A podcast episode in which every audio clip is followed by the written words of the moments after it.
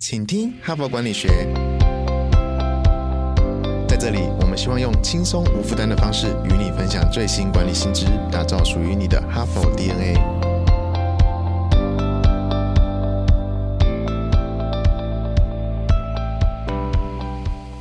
Hello，各位听众朋友，大家好，欢迎回到我们的节目。嗯，你是不是觉得今天的声音不太一样呢？大家好啊，我是这一周的代班主持人 HBR 资深文稿编辑，我是动画。很高兴今天有这个机会可以来这里哦，跟大家分享哈佛商业评论的管理知识。呃，也欢迎大家呢多多给我留言，因为我也是第一次代班嘛哦。那你们觉得，如果说不管是对于我个人而言，还是对于这个节目而言，如果你们有很多的意见啊、想法啊，比方说你特别想要听什么样的主题啊，都欢迎给我们留言哦，让我们在制作这个节目的时候呢，可以让它做得更好。那最近我们也收到非常多听众的留言啊，我们也都很认真的去阅读，对我们制作团队来说。都是一个很大的鼓励，真的很谢谢大家的支持。那我们在阅读这些留言的时候，我们就发现，其实我们的。收听群众，我们听众朋友的分布十分的广泛哦，有一些已经是高阶主管了，但是也有刚刚进入职场的年轻人。那其实我们的哈佛管理学就是这样哦，就是不管你是什么样年龄阶段的人，不管你是什么性别，不管你在公司里面是什么样的职位，都可以在我们的节目，在我们的知识海洋里面找到你最需要的那个管理议题。不过呢，我们这一周的主题哦，其实可能对每一个听众朋友来说都会很有共鸣哦。我们这一个礼拜的主题叫做“五代同堂管理学”。哎，五代同堂是什么意思呢？就是说，在我们现在的办公环境里面，其实汇聚了五个世代的工作者。我们可以注意一下哦，或是说你也可以自己想一下哦，在你的工作环境里面有哪几个年龄阶段的人呢？我们来带大家数数看哦。首先，可能你公司里面有年纪最长的那一辈呢，可能是你公司的创办人、董事长，他们呢已经七十岁以上了，还是老当益壮哦。在下一个阶段呢，可能就是一些高阶主管，比方说营运长啊、财务长、执行长，他们可能处于五十岁到六十岁之间。接着呢，就是三十几岁、四十几岁这两代人，他们的头衔呢，可能已经做到了经理啊、总监啊，或是。资深什么什么，比方说资深工程师、资深人事专员之类的。那最年轻的呢，就是大学刚刚毕业进入职场的职场新鲜人了啊。他们可能进入公司才刚刚两三年，那甚至也包括呃还在学校快要毕业的工读生或是实习生，都算是一个我们最年轻的生力军。所以大家可以想想看哦，一个职场里面如果汇集了这么多不同时代背景的人哦。大家一定都会觉得哇，这代沟实在也太大了。那我们要怎么样良好的沟通啊？怎么样彼此的去倾听对方的声音？这其实就是一个很重要的一个管理学的议题哦。还有就是哦，我们在公司里面老一辈的那一些呃前辈们，他们要如何顺利的哦，将他们宝贵的经验与资产传承给公司的年轻一代？公司的年轻一代呢，又要怎么将一些新的技术呢，或是新的思想概念带入整个组织的层级，让这个组织注入创新的活水？这些管理议题哦，其实呢都是十分重要的，但是可能大家平常呢都忽略掉了。不过，我们今天要谈的其实不是传统意义上面哦上对下的那一种权威式管理，其实很重要的一点哦，也是下往上的一个沟通。整个组织呢，如果从上而下，从下而上，都可以形成一个非常良好的沟通循环，对各方面来说都是十分有利的。而且呢，这没有你想象中的这么困难。我们今天要分享的文章题目就叫做《职场世代差异比你想象的小》。那这篇文章呢，是由四位教授所合写的，他们都具有心理学或是组织行为学的背景，而且哦，他们研究的重点都放在组织内部的多元文化。那我们可以仔细想想哦，其实所谓的世代沟通啊，就是一种多元化的体现。这其中涉及了对不同的意见、不同的思想、不同的价值观的包容心。如果你没有这些包容心的话，你就没有办法去进行沟通，你就没有办法达到一个多元化的环境。我们来一个比喻哦，就是如果一个人啊，他身体的新陈代谢很好的话，他的身体就会比较健康。如果面对疾病的话，抵抗力也会比较好。那其实我们一整个组织哦，就跟我们的人体是一样的。如果这整个组织的内部呢，它能够接纳各种不一样的声音，可以让整个知识呢是在一个良好的环境底下去进行流动的话，那这个组织就容易产生创新的概念，也比较具有韧性。尤其是我们现在面临的大环境哦，十分的动荡，大家都不晓得明天会发生什么样的事情。所以你想想看哦，其实我们的公司里面聚集了五个世代的劳动力，如果这五个世代的力量可以善加利用的话，它就会变成很强的竞争力，而不是这五个世代的力量相互拉扯，变成公司的绊脚石。那在今天正式分享我们的文章之前呢，我们一定要先理清一个定义，那就是这五个世代究竟是怎么区分的？到底是哪五个？世代，那根据美国皮尤研究中心的定义哦，五个世代是这样区分的，大家也可以听听看哦，自己是属于哪一个世代。第一个叫沉默世代，是指出生于一九二八年到一九四五年，现在呢大概已经七十七岁到九十四岁的这一群人。再来第二个是婴儿潮世代，这个世代出生于一九四六年到一九六四年，现在大概是五十六岁到七十八岁。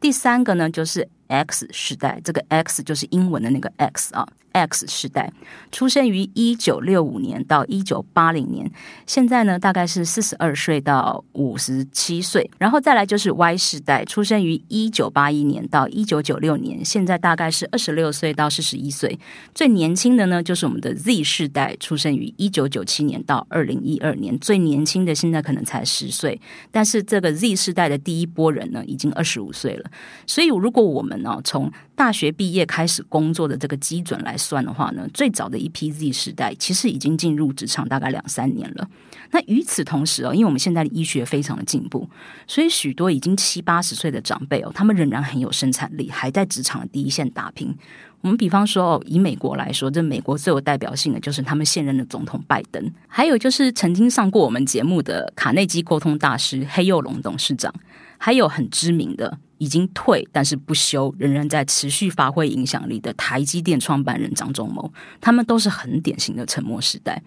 那也许哦，你的公司里面没有沉默时代这么年长的员工，也没有 Z 世代这么年轻的员工，但我相信哦，大部分的公司都一定会有婴儿潮世代、X 世代、Y 世代横跨这三个时代的员工。那这三个世代的员工哦。呃，尤其是婴儿潮时代跟 Y 时代哦，他们两代其实就是父母跟子女的关系，这两个世代中间就差了将近三十岁了。那我们都知道，每一个世代的人哦，都一定会有不同的价值观，就也不要说价值观了，光是我们平常听的音乐啊，喜欢吃的食物啊，审美观啊，可能差一个五年就已经完全不一样了。所以可想而知，我们在工作上的习惯呢，肯定也是差很多。呃，我们随便举个例子哦，比方说，可能老一辈的人啊。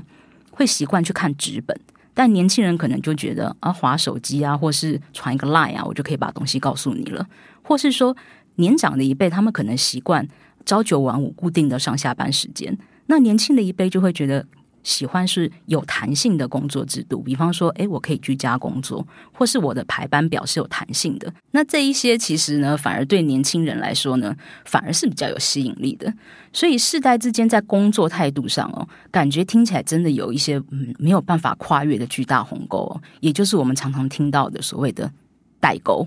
那当然啦，其实这也是很正常的，因为每一个世代哦，它生长跟出生时代那个大环境背景哦，都是不一样的，所以每一个世代会有不一样的行为模式，会有不一样的价值观，这些都是很正常的。这个代沟之所以会形成的原因，其实哦，并不是因为说哦，我们的年纪差这么多，所以有代沟。这些差异其实并不是导致职场上代沟的一个关键因素。那问题出在哪里呢？我们这篇文章的四位专家哦，就给出了一个十分关键的答案。他说，其实问题不在于年龄差距本身，而是我们对年龄这个标签的刻板印象。就像我刚才有提到的哦，诶，说到长辈，我们想到的可能就是啊老古板啊，不懂新科技；提到年轻人，我们想到的可能就是啊自我中心啊，不服管教，啊工作不认真。这些刻板印象哦，会让我们先入为主，让我们在跟对方沟通的时候，就已经给自己的行为模式设下了障碍。那除了这一点以外哦，在心理学里面还有另外一个术语，叫做年龄后设刻板印象。这个是什么意思哦？就是说，我们就会认为别人一定会根据我们的年龄来对我们这个人产生一些。不是这么准确的判断。举例来说，假设如果今天我是一个二十几岁的年轻人，我今天刚进入一个新公司，我就会觉得，哎，反正我就是年轻，大家看我就是一个妹妹啊，一定会觉得我不懂事、不成熟。即使可能根本就没有人是这样子想的，但是因为这个年龄后设刻板印象在影响你，就会让你觉得，哎呀，反正大家一定都觉得我不行。所以我们就可以想象哦，不管是年龄的刻板印象，还是年龄后设刻板印象，在一个年龄十分多元的工作场所里面哦，如果不断的去叠加这一种所谓的刻板印象跟后设刻板印象。你就会形成一个恶性循环，很容易导致每一个人哦，在沟通的时候都是带着错误的认知。那文章里面有提到一个非常有趣的实验哦，非常清楚的说明这种刻板印象在实际的工作上会给我们的人际沟通带来怎么样很不良的影响。这是一个什么样的实验呢？我来跟大家分享。首先呢，就是研究人员找来一群大学生，请他们利用线上的聊天软体哦，去远端的训练。在聊天软体另一头的某一个人，用讲的方法，用说话的方法，去教他操作某一个电脑的任务。然后与此同时呢，又有另外一群大学生是在这个聊天软体的另外一边，被要求说要透过听的方法，去按照对方的指令来执行某一个任务。那这。聊天软体的两边其实都是大学生，但是他们两边人是见不到面的，也不晓得对方是谁。而且研究人员还故意去调整了每一个人的声音，所以不管是要去指导的那一方，还是接收指令的那一方，他们都无法透过声音去分辨对方的真实年龄。然后研究人员就故意呢，用做了两组实验，同样的一个呃电脑的任务的内容，但是呢，他一开始会先跟这个指导的大学生说。哎，你接下来要指导的对象，他是一个长辈。如果他这样子讲的话呢，这个指导的效果很明显就会比较差。但是同样的一个电脑任务哦，如果研究人员跟这个大学生说，等一下你要指导的，其实跟你一样是一个大学生，哎，这个也指导效果竟然就变好了。所以我们就可以从这一个实验里面看得出来哦，就是如果这个指导者以为对方年纪比较大的话，他就会产生一个预期心理，觉得啊，反正对方教不会了，我随便讲讲。然后这个就导致了他在指导这个指令的时候，他的效果就变差了。明明是同一个指令，但是就会影响到。他去做这件事情的效果，所以由此可见哦，就是这一些刻板印象哦，或是说我们所谓的世代之间存在的那一种巨大鸿沟的原因哦，就是这些刻板印象造成的。所以，与其说我们要去跨越鸿沟，不如说我们是要打破这一种恶性循环的刻板印象，不要让年龄的差异真的变成沟通与协作上面的障碍。那领导人可以做什么事情来帮助员工去消弭这一种刻板印象呢？文章的作者就给我们提出三个重点。第一点很重要的是，你一定要让所有的员工都了解到这个刻板印象会带来什么样的危害。你如果不让他们知道，他们就不会知道。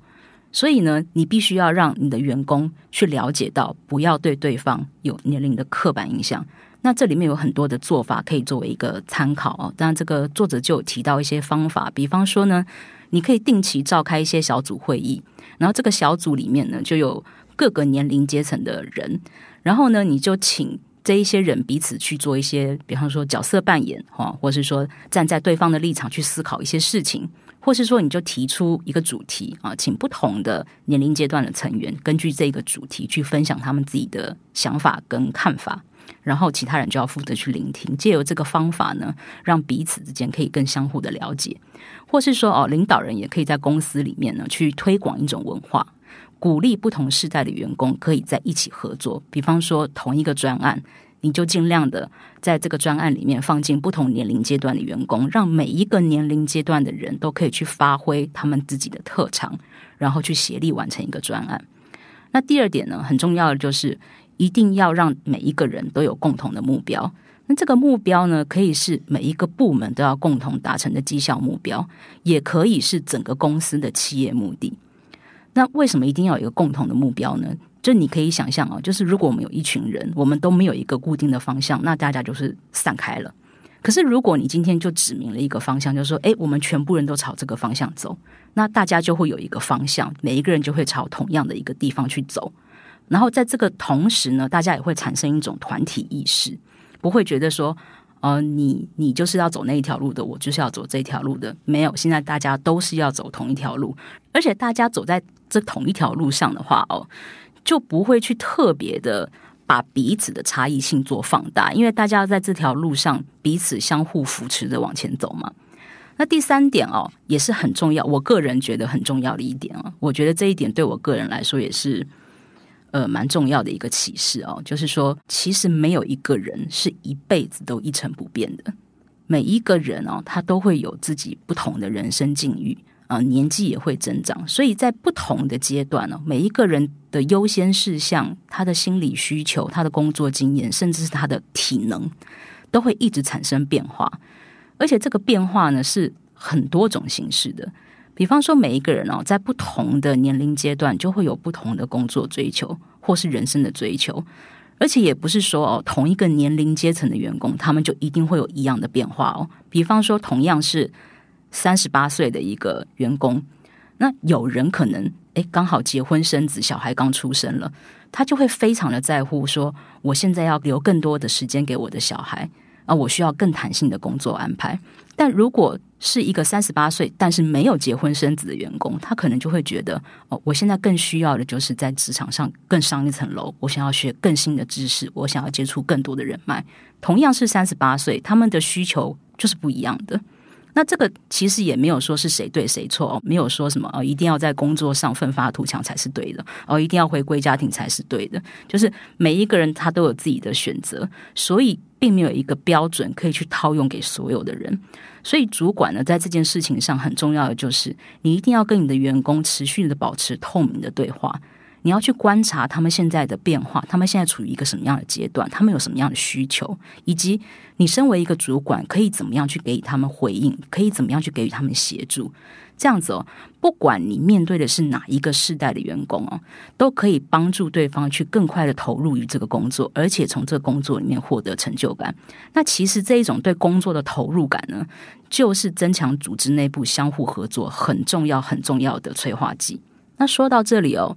我也觉得想要延伸的去思考、发散一下我自己的想法哦。其实呢，我自己在读这篇文章的时候，我就觉得说，这个所谓的五代同堂管理学哦，不管你是不是主管哦，不管你在公司里有多大的权利，也不管你是属于哪一个时代，其实我们都应该要去思考这样的一个问题：，就是我们在工作中是不是的确有跟自己年龄差很多的人共事？那我是不是对对方的确是有一些刻板印象？即便可能对方是一个长辈，他确实不擅长电脑，或他确实不擅长新的科技工具，但搞不好他很想学呢。所以哦，我们应该要很努力的打破自己的刻板印象，甚至也要打破自己的年龄后设刻板印象。不要觉得啊，因为我可能只有二十二岁，大家就会看不起我，或是说，呃，我都已经五六十岁了，而我什么都懂啊，哦，就其实都不要有这一些刻板印象。那还有一个很重要的就是哦，其实我们可以打破年龄隔阂的这个迷思哦。我们每一个人哦，都应该要专注在工作的本质，专注于去聆听与包容。我相信这样的思考，其实不只是可以用在职场里面，其实我们平常的人际交往啊，还有甚至于很重要，就是你跟家人之间的相处，其实我觉得也是一样的道理。就是聆听跟包容，还有相互的了解。我们哈佛管理学就是这样哦，其实是可以融会贯通的。相信各位听众也可以因为这样去举一反三哦，去思考自己在生活中是不是可以跟你心爱的家人，或是。你一些比较超龄的朋友啊，甚至是你的主管，或是你在带的实习生，都可以去维持一个比较良好的沟通。那最后呢，也非常感谢啊大家收听我们今天的节目。在明天的节目里面呢，我们会做更具体的分析，看看不同的世代之间呢，会因为这些年龄的迷思产生哪些沟通与合作上的问题，以及我们应该怎么具体的去应对。那我们就明天见喽，谢谢大家。